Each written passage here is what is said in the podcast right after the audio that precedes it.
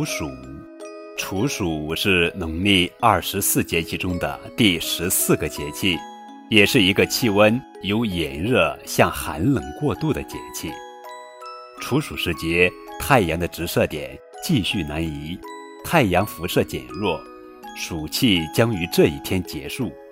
我国大部分地区气温逐渐下降，进而进入一个温度显著变化的阶段。按《月令七十二候集解》记载，处去也，暑气至此而止矣。处含有躲藏、终止的意思，可以说处暑就是初暑，有让炎热的暑天离开、结束的意思。处暑节气白天热，早晚凉，日夜温差较大，而且降水少，气候干燥。此时，人们呀容易感到口干舌燥，也容易着凉，所以要适当加衣。俗话说：“春捂秋冻，不要捂，也不能过凉。”处暑时节，一般有迎秋出游、放荷花灯、泼水、开渔节等习俗。接下来，高个子叔叔就讲一讲关于处暑的故事。处暑放河灯。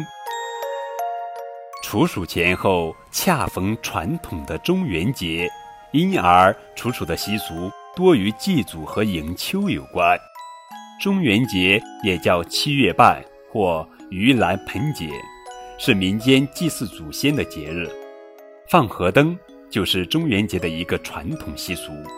河灯又叫荷花灯，因为形似荷花而得名。通常是在底座上。放灯盏或蜡烛，每逢中元夜，放在江河湖海之中，任其飘泛，以寄托放灯人的哀思，缅怀逝去的亲人。但是这一习俗的缘起——盂兰盆节，其实并不是源于中国本土，而是来自遥远的印度。盂兰盆节是印度的一种佛教仪式。用于供奉佛陀僧侣，普度苦难众生。它最早是从佛教典故《木莲救母》中引申而出的。相传，佛祖释迦牟尼还在人世的时候，收了十个弟子，其中一个弟子名叫木莲。木莲得道后，修为颇高，以神通著称。在他得道之前，母亲就已经过世。木莲挂念死去的母亲，待得到后，就以天眼通去查看母亲在地府生活的情况。哪知道这一看不打紧，竟然发现自己的母亲衣衫褴褛、枯瘦如柴，情境非常凄凉。看到这里，木莲非常心痛，于是就想运用自己的法力给母亲送一些饭食，但是。这些饭食刚刚送到母亲口边，就都化为了炭火。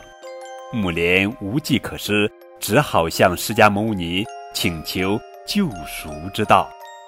佛祖告诉他说：“其母在世时吝啬贪婪，种下了不少的罪孽，所以死后才堕入地府，万劫不复。